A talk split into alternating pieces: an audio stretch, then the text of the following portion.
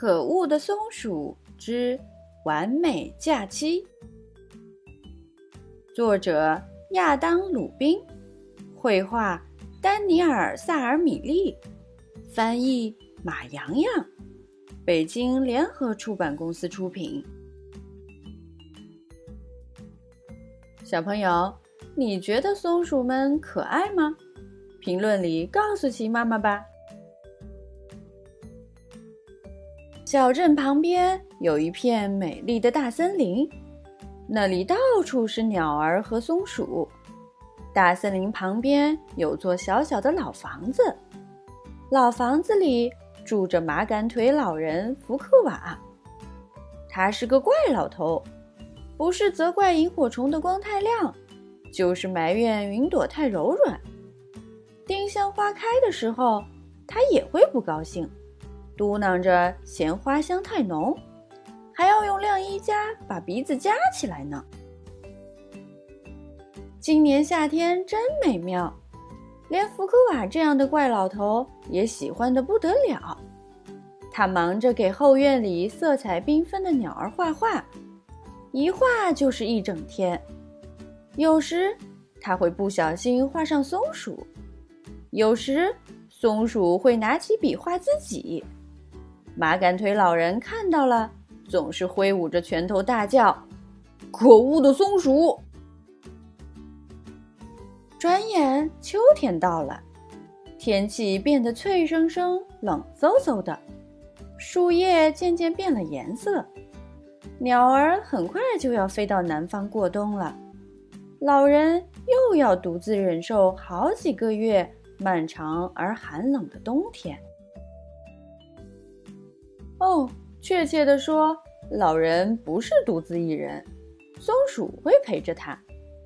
每年冬天，松鼠们都会一起打乒乓球，用瓶子造船，或者织毛衣打发时间。今年，他们有个新计划，跟着鸟儿去南方看看。很多人不知道，松鼠是造飞机的专家。他们会用松果做直升机，用树叶做滑翔机，用破旧的购物袋做飞艇。第一场秋霜来临时，嘎嘎鸟启程了，接着是巴巴鸟和丫丫鸟。他们在屋顶上空盘旋了一会儿，跟麻杆腿老人道别，朝南方飞去。馋嘴的葫芦鸟急匆匆吞下剩下的种子，也飞走了。鸟儿扇动翅膀的声音慢慢消失在空中。老人不高兴地撅起嘴，转身朝屋里走去。这时，他听到树丛里传来一阵声音，接着是嗖的一声，然后嗡嗡声响成一片。是松鼠，它们正在一个一个的发射飞机，有几架飞得还不太平稳，但最终所有的飞机都飞起来了，飞过金灿灿的树冠，飞进蔚蓝凉爽的晴空。老人简直不敢相信自己的眼睛，我的天哪！他惊讶地说：“这是松鼠飞行战队啊！”松鼠们跟着那只葫芦鸟飞了好几天，它们越过黑夜，穿过暴雨，甚至飞过一场台风。最后，松鼠们再也飞不动了。这时，葫芦鸟俯冲下去，优雅地降落在沙滩上，松鼠们也稀里哗啦地掉下来。海滩上好温暖，好漂亮。松鼠们结束了飞行，心里高兴得很，打算办场派对，好好休个假。看，它们纷纷跳进水里游泳，尽情品尝盐水芒果和鲜橙，弹着木琴，随着音乐翩翩起舞。这场派对整整开了一晚上。连着好几个星期，松鼠们都过得舒舒服服。这里有好多美味的植物，还有好多从没见过的鸟儿：扣扣鸟、奇奇鸟、卡拉鸟，数也数不清。咦，这是什么鸟？怎么看着有点眼熟？在遥远的北方，厚厚的大雪覆盖了整个森林。突然，一阵电话铃声响起，马杆腿老人从午睡中惊醒。谁会给他打电话呢？老人拿起听筒，接线员说：“电话是从圣瓦卡村打来的。”只听那边传来一阵叽叽喳喳的声音。哦，是可恶的松鼠！马杆腿老人十分想念鸟儿们，其实他也很想念松鼠，只是不想承认而已。这次该去找他们了。老人有一辆老爷车，盖着油布，停在河边的小木屋里。这辆车是一九五七年买的。只开过两次。